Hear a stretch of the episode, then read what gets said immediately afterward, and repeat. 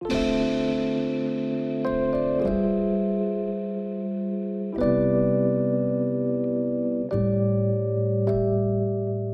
大家好，欢迎收听 Midnight Laundry，我是舒雨。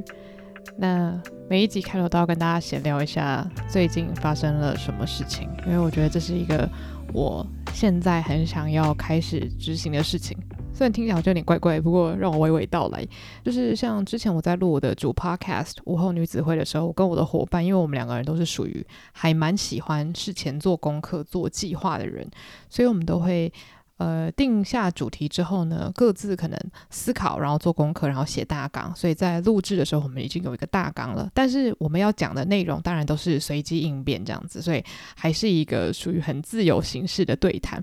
不过呢，就是我们在开录之前，我们都会先就是在没有开麦克风的情况下，就是更新彼此的近况啊，或者是真的是纯粹闲聊。那不会想说要拿麦克风起来录的最主要原因，当然也是因为我们可能会聊到很多就是私生活的事情，或是我们共同认识的人。那这种东西当然就是不能够放在节目里面嘛。但也有很多时候是可能我们聊一聊就开始聊到一些人生观啊，或者是什么。要不要结婚生子啊？对友谊的看法，巴拉巴，反正就是真的就是一些很不错的话题这样子。然后聊完之后就会叹气，想说：“哎，刚刚那一段真的很适合录在节目里面呢，就是好有趣的一段对话哦。”然后就是每一次都在这样的后悔中度过。然后其实我自己有很多喜欢听的节目，他们其实在真的进入主题之前都会有闲聊。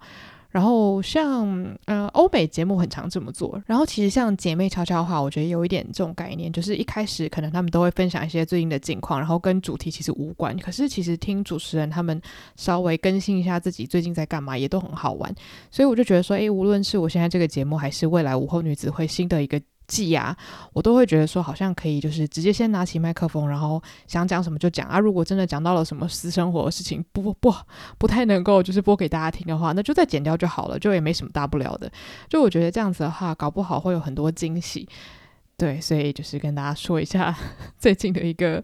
新尝试，这样。那其实。本来在大概三天前就应该要录制新的集数了，虽然我之前在第一集有说过，没有想说要给自己太大压力，但因为录 Podcast 本身对我来说就是一种很疗愈的行为。不过就是因为有一些事情，然后比较忙碌，所以就没有录制。然后最近就是大家如果有在看国际新闻的话，应该也知道就是乌克兰发生的事情这样。那就算你没有刻意的去搜寻，其实在社群媒体都可以看到非常非常多新闻。那当然就是我觉得第一件最重要的事情就是要去判别这个新闻的来源，因为其实很多人都在讲。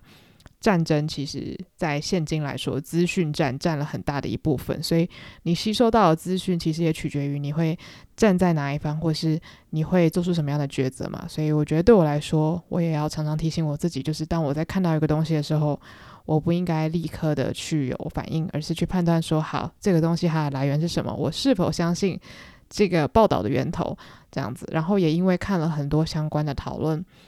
就心情蛮沉重啦，说实在，真的很难感到雀跃，就是对未来，所以就有的时候会需要把手机关掉，然后稍微你知道静心冥想，然后在做任何冥想或是祈愿的动作的时候，真的我每每一次的最后一句都都是说真的很希望，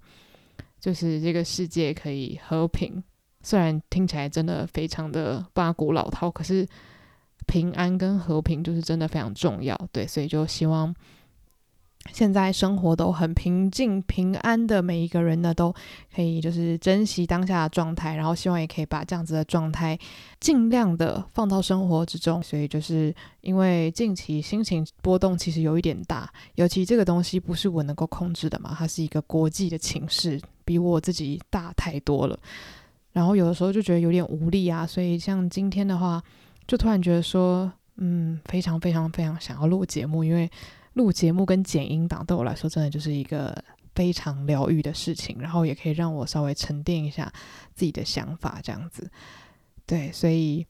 非常感谢有在收听的各位，因为其实我现在这个节目也算是一个小婴儿嘛，是一个小宝宝，只有两集的节目，但在跟大家分享的时候，我也觉得说哇。虽然已经做 podcast 将近要三年的时间了，但还是觉得就是每一次录制节目的时候，都有一种好像重获新生的感觉。那就是感恩大家一起加入这个行列，这样子。那今天的主题其实非常非常之轻松，因为我觉得就是你知道，最近心情真的够沉重了，很想要分享一些就是我从以前到现在都非常非常喜欢的一部作品来给大家。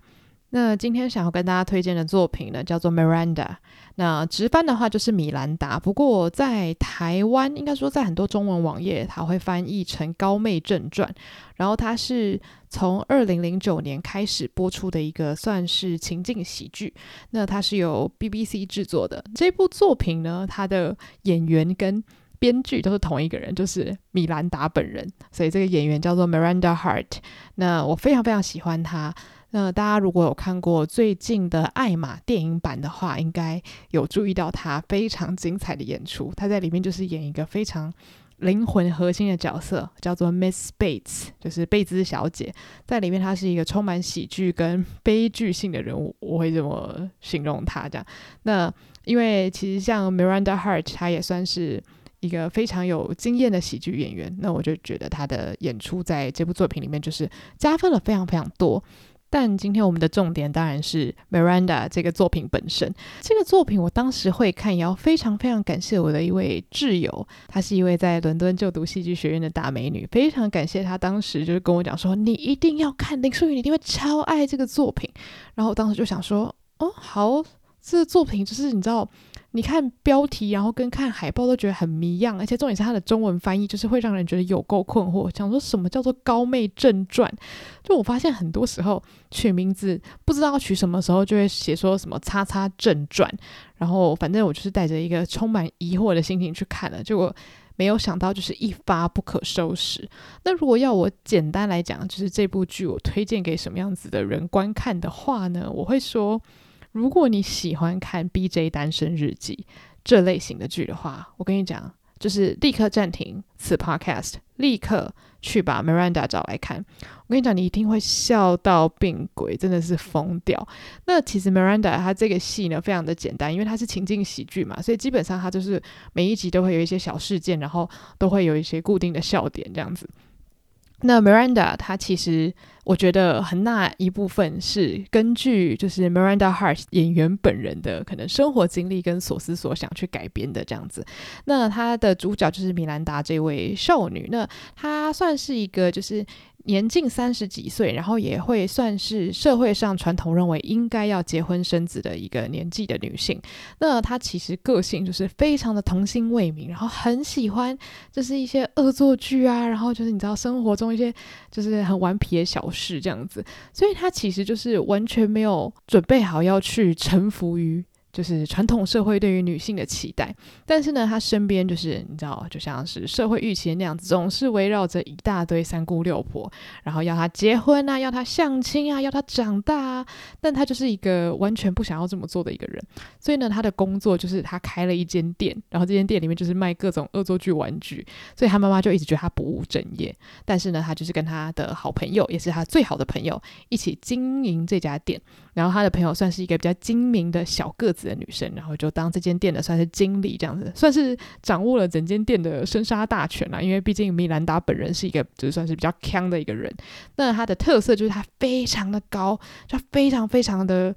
就是我们讲巨大嘛，所以讲巨大也很怪。但是因为她朋友非常娇小，所以他们两个搭配就是非常的有反差萌，这样很好玩。然后呢，故事其实非常非常的简单，基本上就是米兰达在店里面。然后跟他的家人朋友发生了各种千奇百怪的大小事，就很符合我们平常对于情景喜剧的了解。基本上就是会有几个特定的场景，但是也很多时候会有出外景这样子。那为什么我会说喜欢《BJ 单身日记》的人一定会喜欢呢？就是因为其实我觉得他的剧情就是有非常相似的地方，就是他们两个角色都算是在当时的社会。就是 quote unquote 所谓的圣女这样子，就是它里面有放了非常多的桥段，就是在讲说啊，身边的人都结婚啦，然后呢，不然就是生小孩啊，所以呢，开口闭口就是啊，结婚的美好啊，妈妈经啊，或者是不经意的嘲笑说，哎呀，怎么到现在都还没结婚呢？就是他们人生都开始面临到这样子的困扰，可他们心中有一部分非常想要用自己的方式过活，所以呢，就是会有这样子的拉扯。然后同时，他们的生命中又有一个让他们就是心神不宁的男子。那在米兰达，或者是说。《高妹正传》这部影集里面呢，就是有一个角色叫做 Gary，然后这个 Gary 呢是一个主厨，就是在米兰达常常去造访的一个餐厅里面工作这样子。然后他每次只要遇到那 Gary，他就会整个人就是心神不宁，然后开始乱讲话，所以也就是这个情景喜剧很多笑料的来源。那我个人就是非常喜欢 Gary 这个角色，就是他也是属于非常呆萌的一个男性角色。其实基本上，我觉得这一部。情境喜剧里面的每个人，就是可能讨厌归讨厌，然后欠扁归欠扁，但他们都有一种很诡异的纯真，就是每一个人他们都活在自己的小世界，应该怎么讲？所以当他们在对话的时候，你就会觉得说，就是一群奇葩齐聚一堂，然后就是真的很有趣。尤其是我觉得 Miranda Hart 她很会帮这些角色写一些口头禅。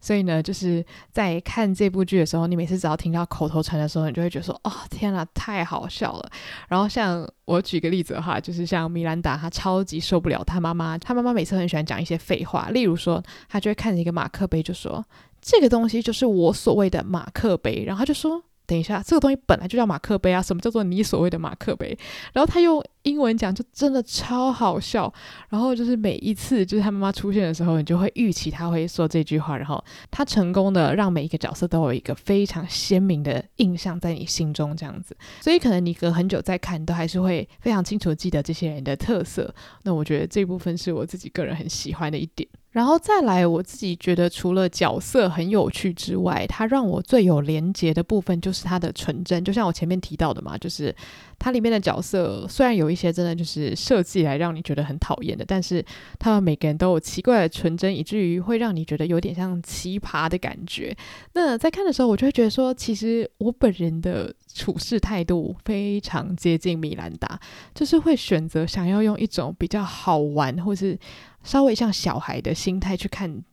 身边的人，他们如何相处这样子。然后像米兰达，他每次开场的时候啊，常常都会分享一些他的想法，例如说他可能就是会学马跑步啊，然后或者是分享他对马粪的感觉啊，就是他常常会专注于生活中那种真的是小到不行的小事，或者是一些他学生时期很诡异的幻想之类的，然后就会让你觉得说，天哪，这个女人的脑袋真的好有趣，我真的好喜欢她。我觉得她非常符合就是英文里面所说的 unapologetically herself。如果有要用我自己的中文来表达的话，可能就是完完全全、实实在在的做自己，然后不觉得自己需要为了社会去做任何改变。但这边我所说的就是完完全全做自己，不代表他可以就是上街乱打人，或者是用言语伤害别人这种做自己。我觉得他。表现出来，尤其是在情景喜剧里面的这个米兰达的这个角色呢，他有点像是他就是把这个世界当做一个游乐场。那尽管他还是需要面对，例如说他妈妈认为他应该要结婚生子，然后他身边的人都认为他开这个玩具店是一个非常幼稚的行为，就他一样会有这些烦恼，但是他都选择去看生活中那些最有趣的地方，然后享受他跟妈妈、跟朋友还有他暗恋的人之间那种尴尬的气氛。我觉得。在这部剧里面，最常出现的一种情绪就是尴尬。那个尴尬就是会让你觉得说，对，生活中无论是实际上或是在你内心的小剧场，就是有好多这种尴尬。可是这种尴尬其实就是生活的快乐来源，诶，不觉得吗？就是很多时候真的就是那些你内心与外在世界的不吻合。当然，那些尴尬可能也会让你觉得痛苦，觉得说我好像不属于这个世界。但是，当你发现其实每一个人多多少少都在经历类似的事情之后，其实你就可以把人生当做一个很荒谬的剧场啊，就觉得说，哦，对啊，就就是出糗本来就是人生中很常会发生的一个状况，那有什么好感到难过的呢？所以在米兰达这个剧里面呢，就常常出现他可能要躲在家里做些什么啊，结果就被拆穿呐、啊，或者是他想要远离他的朋友，然后偷偷住在离家里就超近的旅馆一整天呐、啊，然后。最后还是被拆穿，就是有这种大大小小的那种社死现场，但都会让你觉得说，哦，天呐，就是生活中最小的事情就可以带来这么多的快乐。然后再来，我很喜欢它一部分就是它只有三季，虽然我不太确定它只有三季这件事情到底是他自己。决定的还是说也是跟就是 BBC 有关系这样，但因为它没有很多集，所以其实基本上它的内容都不会让你觉得老调重弹，会让你觉得意犹未尽。因为里面很多角色其实他们出现的次数都不多，可是就可以让你记得非常清楚。然后又因为里面有很多很经典的梗啊，然后很经典的集数，例如说像是米兰达跟 Gary 他们之间的爱恨情仇，真的就觉得啊、哦，天哪！两个三十几岁的人的恋爱怎么可以这么可爱？我觉得这部影集就是带给人一种很暖心，然后让你觉得微笑就是这么轻松的感觉。当然我知道很多人很不喜欢情境喜剧，觉得那个笑点安排得很刻意。那我觉得如果你是这一派的人的话，那可能米兰达不一定会正中你下怀。不过如果你本身是 BJ 单身日记的粉丝，我还是建议你可以来看一下。然后像我自己看完这个影集之后。我就好喜欢 Miranda Hart 这个演员，这样，所以后来我就去 follow 他的 IG，然后他 IG 上面有好多影片都好好笑，就例如说他可能会讲说，呃，长大就是或者是变老这件事情，让他最开心的就是他再也不用管别人，然后他想穿什么就穿什么，然后呢，他想要变几公斤就变几公斤，就到底谁在意？就是你会觉得说他对生活有那种非常自在的看法，然后他同时有很多爱，就是。你看他做自己的同时，你就会有一种你好想要更好好爱自己的那种感觉。就我觉得，当你遇到这样子的人，无论是名人或者是朋友，我都觉得会让你有一种，就是生命真的很美好，就是可以与这样子的灵魂相遇的感觉。所以就很感谢当初推荐给我这部剧的朋友，让我可以认识就是 Miranda Hart 这个演员这样子。刚刚我真的讲的口沫很飞，大家应该也可以看得出来，我就是真的非常非常喜欢这一部名叫《Miranda》的情景喜剧。那不知道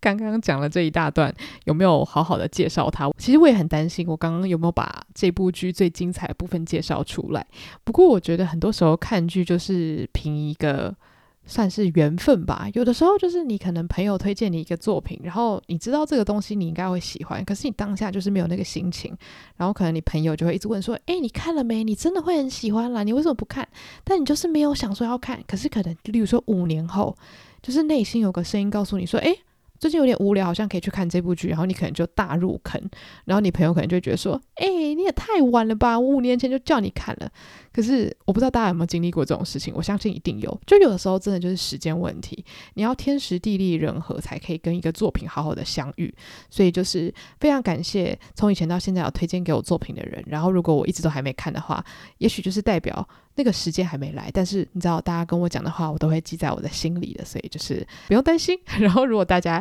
平常很常就是推坑朋友作品的话，我觉得你们应该也会有同样的困扰，想说等一下他一定会很爱，为什么他就是不看？但我觉得有时候你知道，搞不好五年后他就会咚咚咚跑过来感谢你说：“天哪，你真的改变我人生，我爱爆这个影集或电影或书之类的。”对，那总之总结一下我自己对于米兰达的感受的话，我觉得他就是那种。我每五年就会想要复习一次的影集，就尽管可能我都已经知道那一集会播什么了，可是我还是会觉得很快乐。我觉得第一个当然是跟可能情怀有关系吧，就是会想要重温大学时期爱上这个影集的快乐感受。然后再来就是，其实最近几年社群非常的兴盛嘛，所以其实即便你自己很清楚。知道自己是什么样的人，你还是会常常在看社群的时候，稍微的迷失自己。无论是可能对于自己身材的要求啊，或者是对于外貌的要求，或者是风格的要求，我觉得对于风格这部分，我自己最有感觉。就例如说，像我自己非常喜欢，就是玩穿搭这样子。然后，当我可能追踪的人风格比较一致的时候，可能我自己真的。会潜移默化的被影响，然后开始觉得说，诶，我是不是应该要改变我自己，然后来符合这个美感啊，或这个风格之类的。然后当下我可能就会立刻发现自己这个想法，然后想说，天哪，我真的被社群影响很深诶。然后这个时候我就会开始调配我看社群的时间，以及我社群的媒体的多样性，这样子是会提醒我自己要去努力的调整，让我自己生活在一个很平衡然后平和的状态。对，我觉得。像是米兰达这部剧里面的主角米兰达，就但我觉得他跟编剧跟演员本身是不一样的，他仍然是一个虚构的角色，但我觉得他就包含了编剧 Miranda Hart 的一个核心概念，就是你就是在你自己的躯壳做你自己就好。其实你可以看他每一集的穿衣。风格就是他完全没有在管，就是说哦，我要穿得漂亮啊什么的。他基本上就是他爽穿什么就穿什么。然后剧里面的任何衣着跟风格完全没有要带领任何潮流，他就是感觉让你看到一个街角的小商店的一群人的生活。然后你在看这部剧的时候，就会觉得好放松哦，就是你会觉得说，对，他们就是好认真的活在当下，然后没有在担心别人如何看待他们。他们所要做的就是处理眼前的朋友有什么样的烦恼，眼下我人生有什么样的梦想，以及我现在身边这个人我爱不爱他。就是哇，讲起来这个这个情境喜剧非常的馋。就虽然说其实很多情境喜剧可能都很类似啊，不过我觉得。米兰达这部剧就让我特别有这样子的感觉。那我其实也蛮好奇，就有看过这部剧的人对于米兰达有什么感觉？因为我好像也有听说过，就是某些英国人其实就对于这部剧觉得很还好这样。不过你知道，品味这种事情就是这样子。可能我的蜜糖是你的毒药，它不只是可以应用在彩妆品上面，我觉得就是剧集上面也是。就像是其实。在做 podcast 或者是在社群上面分享很多作品啊，偶尔我都会觉得说，诶，我今天说我很喜欢这部电影，或是影集，或是书的时候，会不会其实它对某一个人来说真的是难看至极，或者是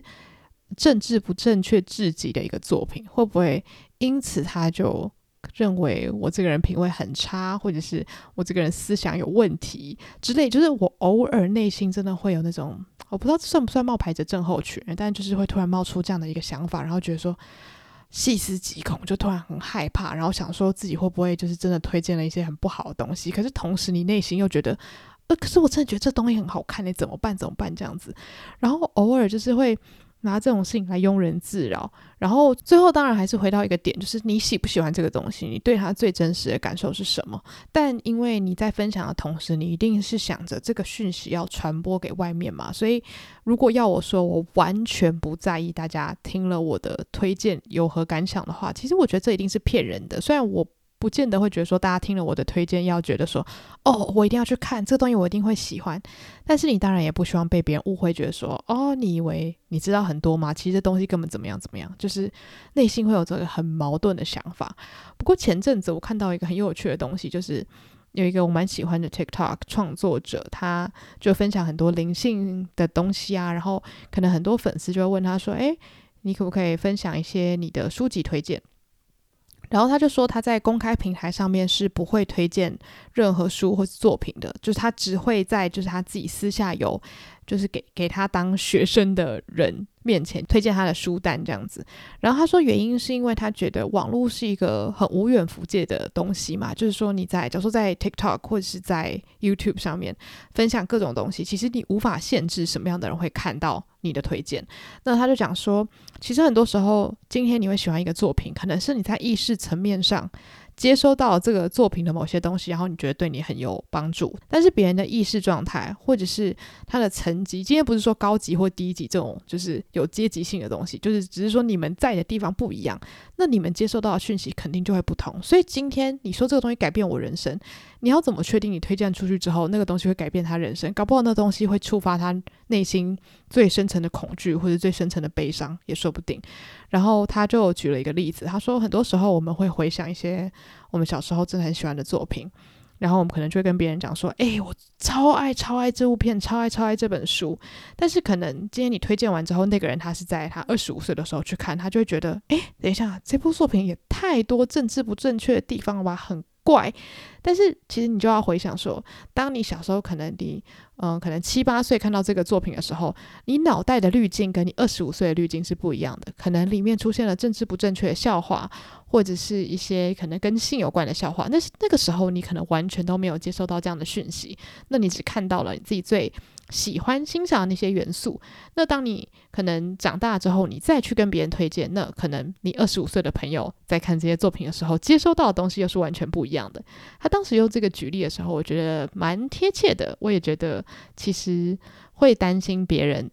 呃被自己推荐的作品影响。我觉得有一部分也是因为这样子，因为你无法确定接收到你讯息的人当下的状态是如何。那如果他真的把你这个推荐当做是可能可以改变他人生，或是可以让他人生就是 quote unquote 变好的话，其实你也会有这个压力，除非你真的就是把自己当圣人，或者是啊、影响者自居这样子。但我认为。我在分享的时候，我是一个以个人形式去分享的，就是说，他对我来说有帮助，或者他对我来说带来了怦然心动。但对其他人来说，我知道不一定是这样子，只是偶尔会遇到一个状况，就是可能当别人跟我讲说：“哎，我真的觉得这不怎么样啊，我真的觉得这不 OK” 的时候，我也有点不知道怎么去回应这件事情，就是会觉得说：“